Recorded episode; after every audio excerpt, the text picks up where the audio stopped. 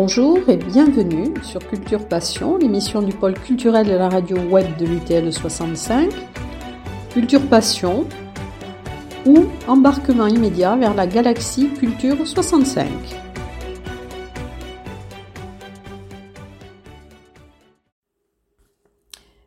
Je suis très heureuse aujourd'hui dans Culture Passion de recevoir euh, Bruno Mansaint-Jean euh, qui est vraiment une figure emblématique du monde de la musique classique, qui est un personnage incontournable, euh, violoniste, devenu cinéaste, essayiste, réalisateur, producteur de documentaires. Euh, c'est vraiment quelqu'un qui a consacré sa vie aux grands interprètes et à la musique classique. C'est un passionné de musique. Alors cette interview est euh, particulière parce qu'elle a été réalisée par téléphone et c'est vrai que la qualité audio euh, n'est pas exceptionnelle, ça a été très compliqué parce qu'il n'était pas sur place bien sûr. Donc je vous demande d'excuser les petits soucis audio qu'il pourrait y avoir. Voilà, donc je vous laisse en compagnie de, de Bruno Mont-Saint-Jean, qui est un personnage incontournable. Alors, je suis heureuse aujourd'hui d'accueillir dans Culture Passion un invité exceptionnel qui est une référence incontournable dans le monde de la musique classique. Alors, c'est Bruno Mont-Saint-Jean. Alors, vous avez vraiment plusieurs euh, cordes à votre arc, c'est-à-dire que vous êtes violoniste, vous êtes essayiste, vous êtes cinéaste, vous êtes réalisateur de films documentaires sur la musique. Voilà. Moi, je dirais que c'est plutôt, plutôt musicien. Voilà, et, et, dans la musique, il y a plusieurs, euh, plusieurs arcs euh, d'activité qui sont effectivement de, de jouer, de donner des concerts, de jouer du violon, euh, d'écrire des bouquins, de faire des films. Et euh, vous savez, à la manière de, ces, de ces musiciens de peut-être de l'ancien temps qui étaient à la fois des violonistes et des compositeurs, euh, ou des, pianistes et des conférenciers. Euh, ça, a beaucoup existé.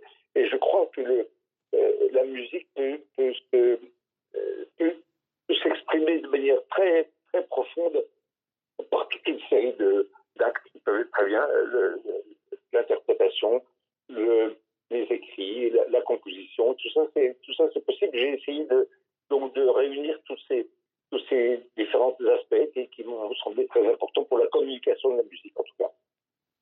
Oui, c'est très bien.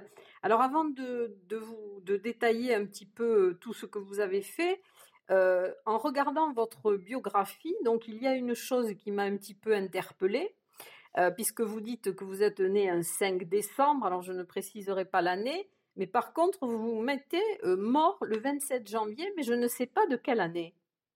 Ah non, ça je, je l'ignore complètement. Forcément, comment voulez-vous que je sache l'année où je vais mourir et le lieu de ma mort C'est impossible. Et, pour, et pourquoi alors avez-vous mis le jour C'est évident. Euh, qui, est, qui est lié au 5 décembre. Euh, ça ne peut pas faire autrement. Ce qui fait que tous les 26 janvier au soir, je me dis c'est pour demain. Et tous les 27 janvier, au moment où on passe à 28, ben, je me dis j'en ai encore pour un an, au moins. Et euh, voilà, pourquoi cette date du 27 janvier et, et, À cause du 27 janvier, c'est parce que le 5, le 5, décembre, je suis né. Vous, vous ne voyez pas la, le rapport Alors, il y, y, a peu de gens qui le voient, mais pour moi, c'est une évidence. Euh, il se trouve que euh, le, 25, le 5 décembre, ça a été une date tragique pour l'humanité, et euh, d'une part, est tragique pour moi, puisque je suis né et ce que je n'avais absolument pas demandé de faire. C'est le jour de la mort de Wolfgang Amadeus Mozart. Oui. Pas? Donc c'est la, la tragédie pour l'humanité. S'il avait pu vivre encore quelques semaines, quelques mois, quelques années, euh, vous imaginez l'avalanche de chefs-d'œuvre qu'on aurait eu à, à, notre disposition. C'est quelque chose de tellement triste d'imaginer ça, le 5 décembre.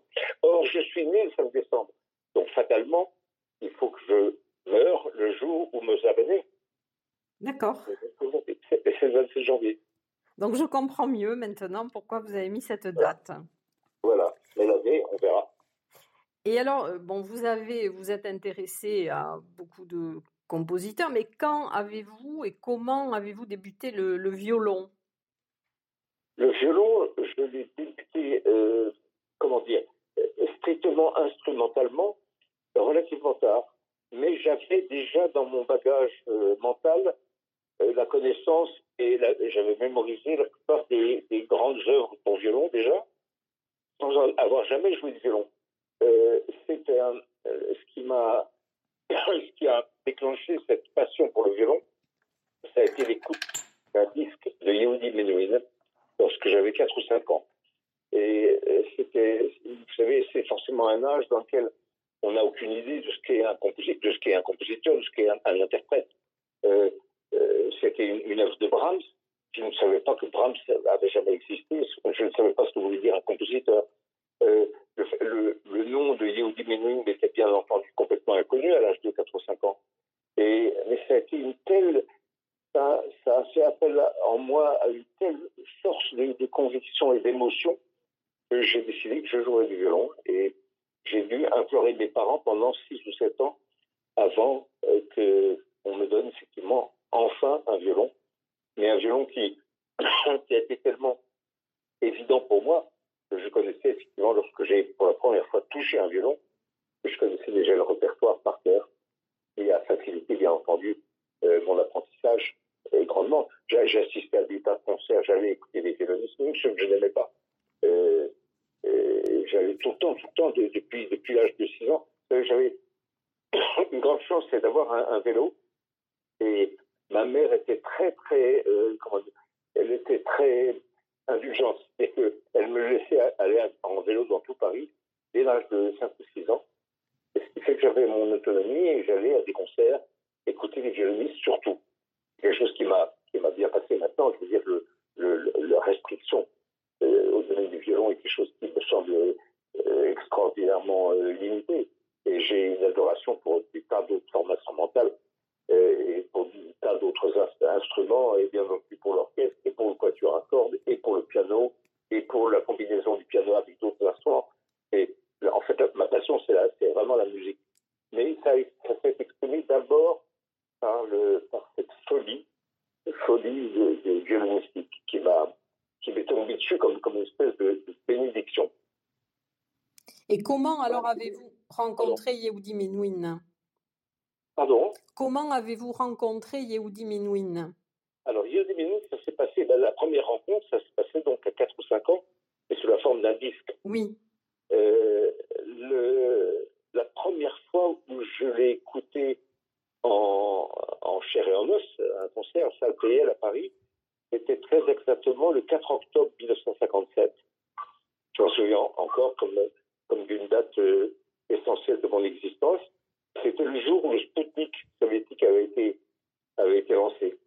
Et pour moi, le Sputnik soviétique n'avait aucune importance. Pour moi, l'étoile le, que j'avais enfin rejoint, c'était Yehudi Menuhin à la salle jouant deux concertos de Bach et un concerto de Mozart accompagné par l'orchestre de chambre euh, français. Et euh, il avait joué en bis la chacotte de Bach. Voilà, ça c'est la première fois où je l'ai et entendu en chair et en os. Et il a fallu attendre encore cinq ans pour que je fasse vraiment sa connaissance lorsque j'ai été admis dans une masterclass, c'est-à-dire des cours de perfectionnement en Angleterre que il donnait à Dartington, dans le, dans le sud de l'Angleterre, euh, pendant une dizaine de jours et j'avais été admis dans sa classe. Et c'est à ce moment-là qu'est née cette incroyable amitié qui nous a liés jusqu'à jusqu'à sa mort euh, il y a maintenant 22 ans et, qui continue, cette amitié continue à être très très présente dans mon cœur. Donc j'avais déjà donc vous voyez j'avais quelque chose comme quoi j'avais 18 ans lorsque j'ai lorsque je l'ai rencontré pour la première fois et j'ai passé ces 10 jours exaltation avec lui, c'est quelque chose d'absolument fantastique, parce qu'il ouvrait devant moi tout un univers qui était clos euh, avant. C'était enfermé dans les dans l'académisme du conservatoire, ce qui ne m'intéressait pas du tout. Et il m'a ouvert cette porte du paradis musical euh, avec son imagination, son, sa générosité, cette manière fantastique qu'il avait de, non pas d'enseigner, mais d'essayer de, d'aller capter ce que vous aviez de plus profond en vous c'est quelque chose de fantastique. Vous savez, le, le, cette manière de faire qui fait que transmettre à, d'autres. je trouve ça, c'est une expérience unique que j'ai fait avec Yehudi à ce moment-là. je n'ai rien du tout, j'étais absolument personne. Et il m'a, il m'a révélé à moi-même et il a révélé probablement en même temps ce que je pourrais apporter à, d'autres. Voilà, et j'ai rapidement après joué le double concerto de basse avec lui. Euh, et puis nous avons fait euh, pas mal de musique de chambre ensemble. Euh, j'ai donné pas mal de concerts avec lui aussi à son festival Lapstadt. Et, et puis surtout, on a fait cette, énorme collection de films. J'en ai fait, je crois, une quinzaine, une quinzaine de films avec lui, qui fait euh, qui était euh, dont le, le disons l'apogée a été ce dernier film qui s'appelle Le violon du siècle que j'ai réalisé dans les euh, que j'ai terminé plus exactement en 1995, mais que je préparais en fait depuis 30 ans. Et donc c'est le, dernier film qu'on a pu réaliser ensemble. Il est mort quatre ans plus tard, et je crois que c'est une, une, une rétrospective extraordinairement émouvante de la vie d'un grand, d'un des grands hommes du XXe siècle. Simplement, un des grands hommes du XXe siècle, en ce sens que c'est sans doute le plus universel des, des, musiciens, le plus universel, celui qui a touché le plus de gens de tous les milieux et de tous les pays. Et je crois que dans sa carrière immense, il n'y a que euh, un ou deux pays qu'il n'est pas visité.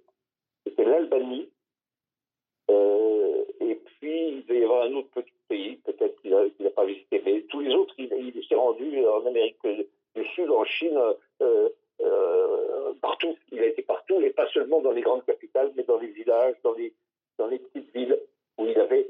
C'était quelqu'un qui a été adoré par, par, le, par le public et qui avait un degré de notoriété qui, je crois, était probablement unique.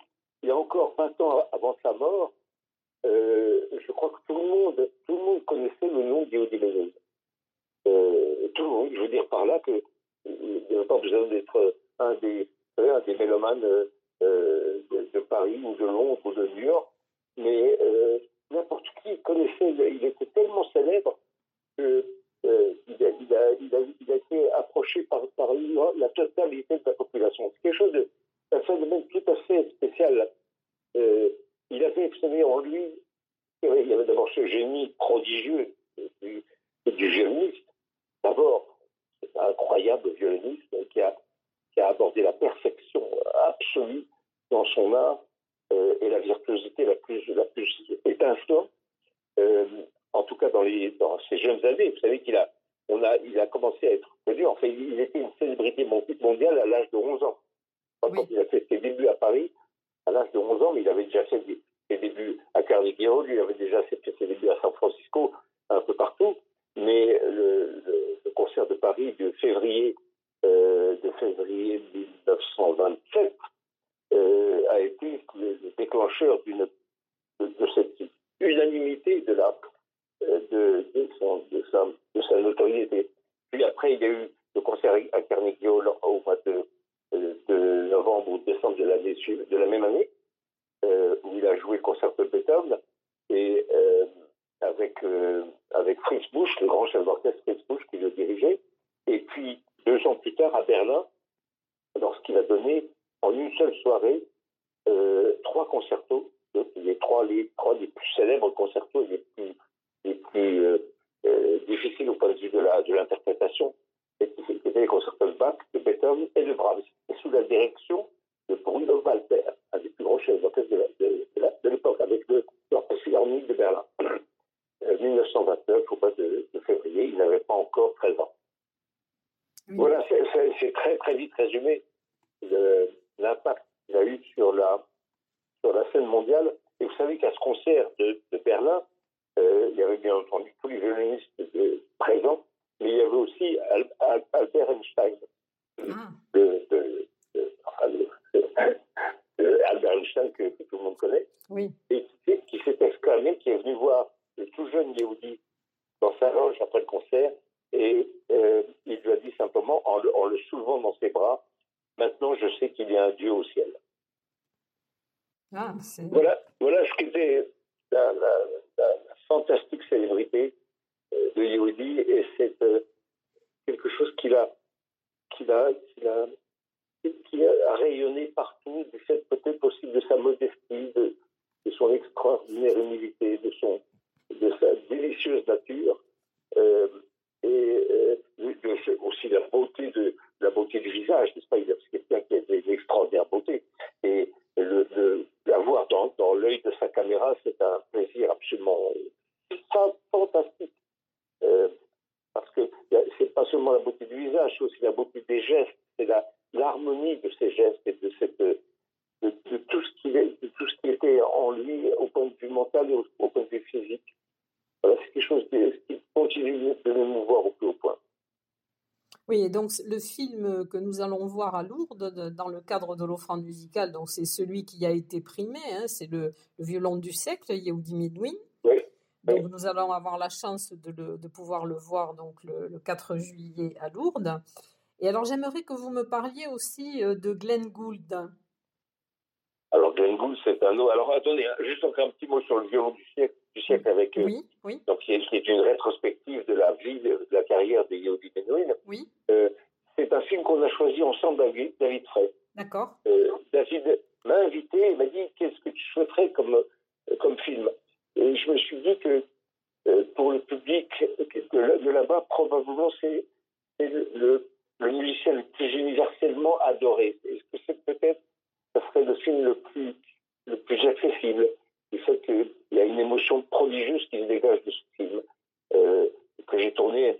Yehudi étant relativement âgé, il avait 80 ans quand on l'a tourné, et euh, il le fait avec une, délicatesse et une gentillesse et une, ouverture d'esprit. C'est une espèce de confession extraordinaire de ce qu'il a été et dans lequel j'ai introduit des tas de documents musicaux que j'ai cherchés, euh, qui sont les, le résultat de 30 ans de recherche, et, ainsi que beaucoup de, choses que j'ai filmées, de musique que j'ai filmées avec lui. Voilà. Alors, en ce qui concerne Gould, alors c'est un personnage bien, bien entendu tout à fait différent, euh, qui est quelqu'un de beaucoup plus secret, euh, puisque vous savez qu'il a, il a cessé de jouer en public à l'âge de 30 ans, et, euh, et qu'il a décidé de, de répondre à une peut-être une vocation plus essentielle, euh, qui était de communiquer la musique à travers euh, l'enregistrement, le disque et le film. Donc c'est quelqu'un qui était fait pour le film, euh, qui, sur lequel il n'était pas un, un héros euh, que je filmais, il était quelqu'un qui faisait partie du scénario, un scénario qu'on élaborait ensemble. Alors il était un secret, il ne voyait, il vivait dans la plus totale solitude. Euh, je ne sais pas ce qui a pu se passer entre nous lorsque je, je lui ai écrit, étant, étant encore un gamin. J'avais, j'étais, oui, enfin, je, commençais à peine mes, mes, premiers pas dans le, dans le domaine du cinéma. Et je lui ai écrit une longue lettre lui expliquant ce que je souhaiterais éventuellement faire avec lui. Et euh, il m'a répondu quelques mois plus tard avec une lettre fleuve de 26 pages, euh, me disant en résumé, bienvenue me voir à Toronto. Donc, lui qui n'ouvrait sa porte à personne, il a ouvert avec la plus grande générosité fait qu'on a pu travailler pendant 10 ans ensemble, jusqu'à sa mort, sa mort prématurée à l'âge de 50 ans, alors qu'il avait décidé de ne plus jamais jouer de piano à 50 ans. en fait, il est mort le jour de sa il a eu cette attaque cérébrale le jour de ses 50 ans, le 25 décembre 1982. Euh, ça a été, épouvantable, mais en même temps, Gould a une telle présence euh, et une présence tellement peu physique. C'est quelqu'un qui était presque un, pur esprit. Quelqu'un qui ne se nourrissait pas, qui ne buvait pas, enfin, il buvait, il buvait du thé euh, ou des jus d'orange, mais euh, pas une goutte d'alcool et jamais. Euh, qui n'avait donc aucun contact avec, euh, avec presque, que ce soit sauf dans les moments professionnels où il était obligé d'être en contact avec euh, un ingénieur du son, avec son directeur artistique, avec le, film. Quand on avait une équipe de film entière, il a toujours été absolument adorable, mais il se retirait à peine le, des séquences tournées, il se retirait et je le retrouvais à son hôtel quelques instants plus tard parce qu'il ne pouvait pas supporter le, contact avec le, et le, risque d'un contact physique avec qui que ce soit. C'est quelqu'un qui ne supportait pas d'être touché. De, euh, une, de main avec Gould, ça consiste à, échanger euh, un, tout petit bout de contact avec le, le bout du doigt. C'est le bout du doigt, euh, le bout de son doigt et le bout de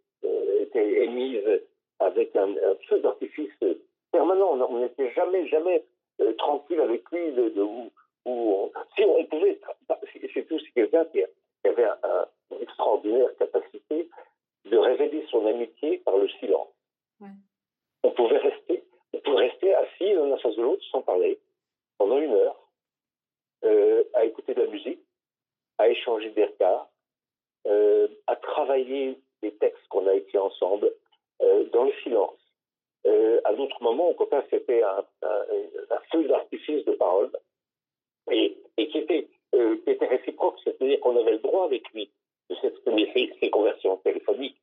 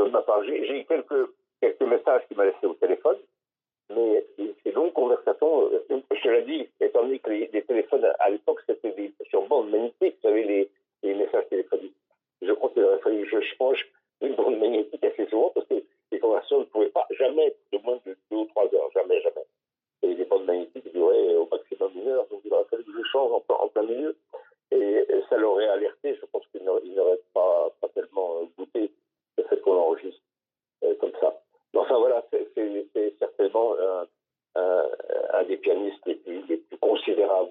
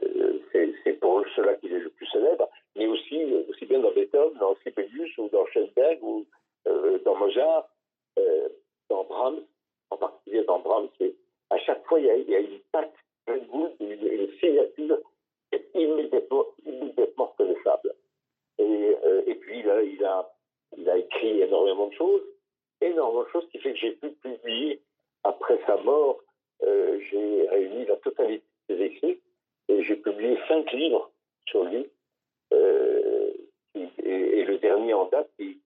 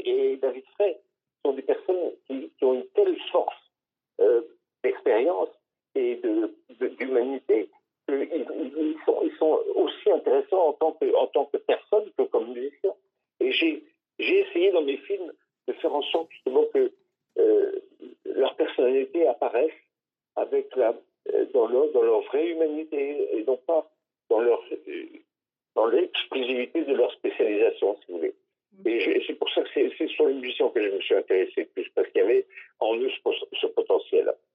Et, euh, et, cette capacité de supporter les méthodes de, de, de, tournage qui sont certainement très, euh, très, très contraignantes, parce que euh, d'abord ça dure beaucoup de temps, ce sont des films qui ont à chaque fois été tournés sur des périodes de plusieurs années. Euh, et donc ils demandaient aussi leur totale confiance et je crois que je l'ai obtenu. Et, Dieu merci pour, pour laisser un peu cet héritage à la, à la postérité, j'espère, puisque en fait, moi, ce qui, m'intéresse dans tout ça, c'est que ces films ou ces bouquins aient une existence bien au-delà de, de, moi.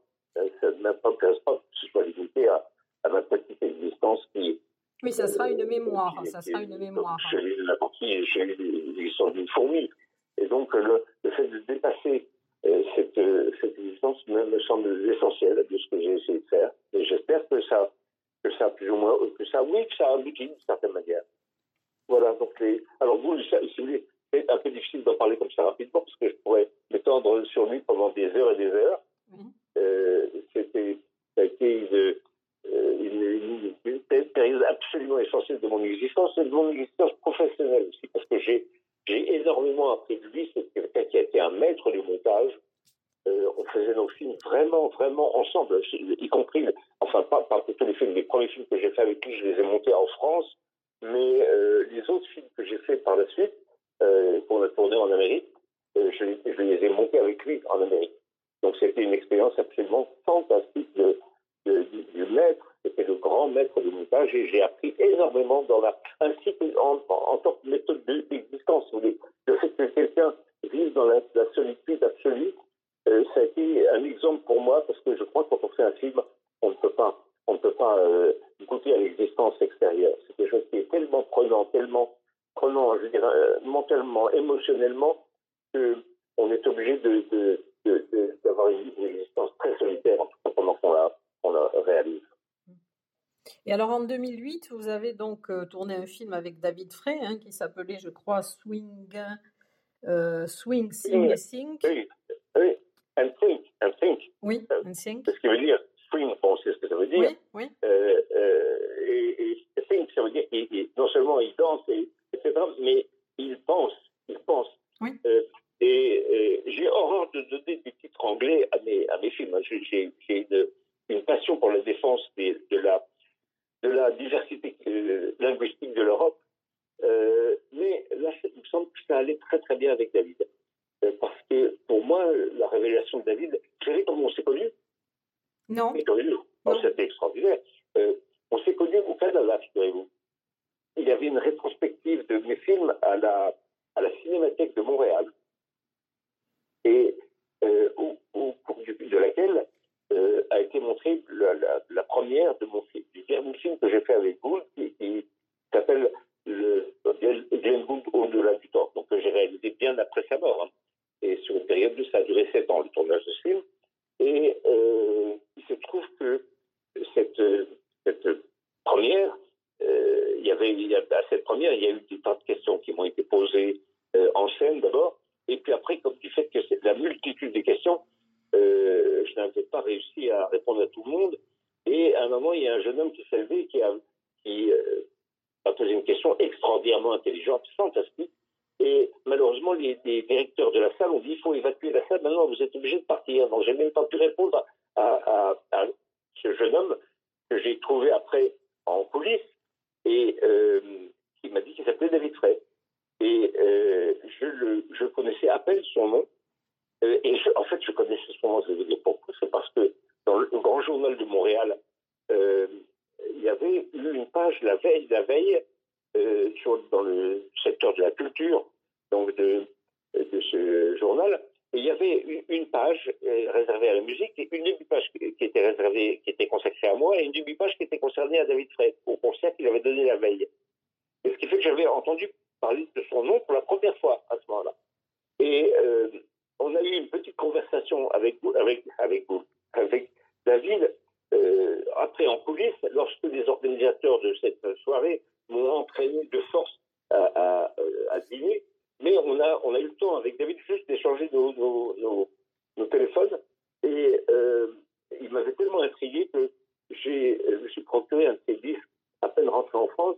Et été tellement subjugué par ce disque que je lui ai écrit un petit mot et qui m'a répondu. Et là, on a commencé à se voir à ce moment-là. Et euh, parce que c'est effectivement un des très, très grands talents euh, que je connais dans, dans, le domaine du piano et de la musique en général, parce que justement, ça fait partie aussi de ces caractéristiques des, des, musiciens que j'aime, des instrumentistes que j'aime, plus que tous, plus que tous les autres, c'est ceux qui dépassent de loin leur instrument. je pense que David fait partie de ces pianistes qui vont bien au-delà de la, de la spécialité qu'est le piano. C'est un très grand pianiste, mais c'est un vrai penseur de la musique. Et donc, on a, on a beaucoup sympathisé, on est devenus vrais amis, et on a réussi à tourner, euh, en tout cas deux films, même un, un, un troisième qui n'est jamais sorti, mais un premier donc, qui était consacré à Bach, euh, à l'enregistrement d'un de Bach, et puis euh, deux ans plus tard, je crois, à l'enregistrement de deux concerts de Mozart à Londres. Et l'un trônait à Brême, en Allemagne, et l'autre à Londres. Et euh, ça fait partie des films qui sont, dont je suis le, plus fier. Je trouve que le, le, premier, en tout cas, a eu une, une, grande résonance, très curieuse, parce que ça, ça a été diffusé sur Arte, Arte n'a pas en général une énorme, un, énorme auditoire, mais là, ça, a fait, je crois que ça, ça, a fait le, record de, d'auditeurs. C'est très curieux et, les, gens étaient enchantés euh, par ce film et je crois dire très, très, très euh, plein de charme et, de drôlerie et de, profondeur à la fois. C'est ça aussi que, je trouve euh, très tellement étonnant chez, chez David, c'est qu'il est il, a une profondeur de, pensée de la musique euh, tout à fait euh, hors norme, mais en même temps, il est capable de, de, de fantastique euh, drôlerie et d'humour avec, avec l'orchestre. C'est un film qui a été assez difficile parce qu'il y avait, il y avait une espèce de conflit qui, a, qui, était né entre l'orchestre et lui et qu'il a résolu grâce à son charme. Vous voyez, c'est un tout jeune musicien qui vient dire à des, à des gens beaucoup moins jeunes comment il faut jouer. Alors, c'est pas forcément, pas forcément facile, et, mais la, la, le tout s'est terminé par une, grande, une grande gratitude de part et d'autre. Donc c'est quelque chose de formidable.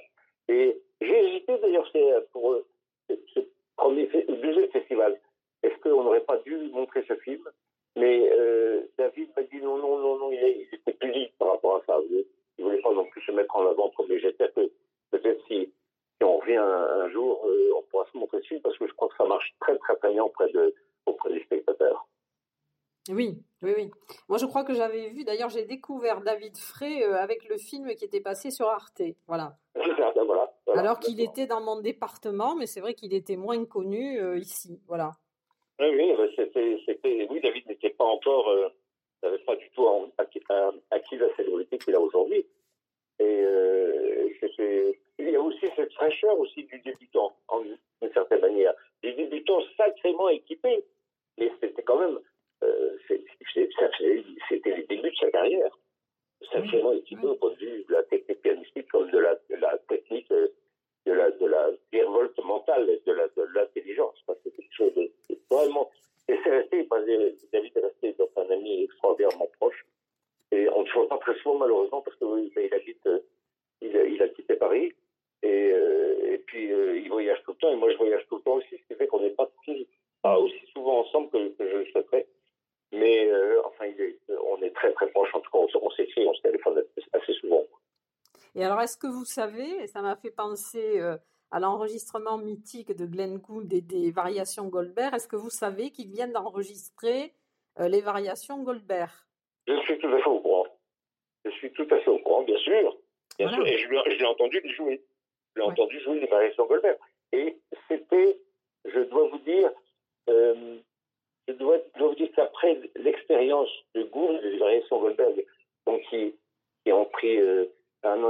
existence, euh, j'avais d'une certaine manière décidé de ne plus jamais les entendre. De plus jamais les entendre. Il y a, deux choses comme ça qui m'ont. Euh, que j'avais. Il y a par exemple un code sur le béton, celui en majeur de l'opus 59, euh, que j'ai décidé, de ne plus jamais entendre. C'est terminé. Alors c'est un chef-d'œuvre colossal. Je, l'entends dans ma tête, mais je ne veux pas l'entendre physiquement. Et euh, pour une raison, qui est toute simple, c'est que j'ai joué ce quatuor avec Yehudi Benville. Et l'expérience a été d'une telle intensité que j'ai décidé que c'était une expérience que je, je, que je théâtraliserais euh, ce, moment de ma vie si je réentendais cette chose jouée par d'autres personnes. Et d'une certaine manière, j'avais fait, fait la même promesse avec les variations Goldberg jouées par Gould. Euh, j'ai écouté d'autres disques, bien entendu, mais je je ne voulais pas les entendre de nouveau en, on dit en présentiel. Euh, j'ai fait une exception pour, euh, pour David parce que, bah, parce que je m'attendais à ce qu'il y ait euh, une révélation d'une autre nature et ça a été le cas. Été le cas. Alors, on m'avait demandé aussi, c'est une question que je vais faire, mais ça, il n'est pas question. je ne peux pas, je peux pas refaire un film sur Vincent Goldberg. Ça, ça, ça, serait absolument, absolument hors de question avec qui que ce soit. Ça pourrait être, aurait pu faire Pascal Richter ou, ou, David Frey, je, ne, je, n'aurais pas pu l'y prêter. Mais j'ai écouté l'interprétation qu'on a donnée euh, David, et ça a été euh, une, une, grande, grande révélation d'un autre aspect de, de, cette musique. Et de nouveau, avec, chez David, il y a quelque chose aussi qui est, euh, qui, de ses marques, euh, c'est d'être, d'être très difficilement comparable. Il a, il a une, une autonomie de pensée euh, complète. Et surtout, on sent bien que chaque note a été pensée, qu'elle a été, elle fait, elle fait partie d'un tout, et qu'il n'y a, a, rien qui soit laissé au hasard. Encore que euh, il y a un sentiment de fraîcheur étonnante quand il, quand il joue. On a l'impression qu'effectivement, il est en train d'improviser. Euh, mais mais euh, c'est parfaitement construit dans son esprit. En tout cas, c'était une grande, grande expérience d'écouter ce concert. C'était, je crois, il y a un, an, ou je me souviens plus exactement de la date, un an ou deux ans qu'il a fait ça à Paris, au Théâtre des Champs-Élysées. Et j'ai eu l'occasion de, de, de l'entendre et, et, je sais qu'il vient d'enregistrer le disque. Et je serais ravi de, réécouter ça, bien sûr. Bien sûr. Oui, la semaine dernière euh, oui, à la chapelle de Piétat. Il a enregistré à la chapelle de Piétat, qui est à côté de chez lui. Hein. Voilà, voilà. Oui, voilà. C'est formidable.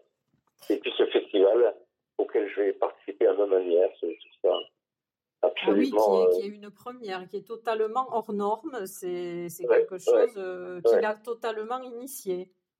Mmh. Je pense que ça va, être un, ça va être un grand événement pour la région. Oui. Euh, je serais, moi, je suis très, très intéressé d'avoir un contact aussi avec les spectateurs ou les auditeurs. Mmh. Euh, c'est parce que quand on fait un film, on est effectivement très seul, et j'en ai besoin, j'ai besoin de cette solitude, mais le contact avec des gens qui, qui, euh, qui peuvent voir un film où, où le, on est, on est plus, on est plus spectateur, ça m'intéresse beaucoup, beaucoup de voir comment ils réagissent et ce qui, et ce qui, euh, qui frappe une corde sensible chez eux. Donc ça va, être, fantastique pour moi de, de venir faire ce petit tour dans votre région. On sera ravis de vous accueillir en tout cas.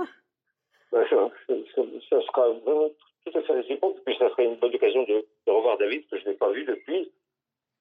Voilà, je sais pas, on s'est parlé quand même beaucoup après son retour de Moscou, mais euh, je crois que ça fait bien un an qu'on ne s'est pas vu. Une bonne, un bon, une bonne année, c'est absolument.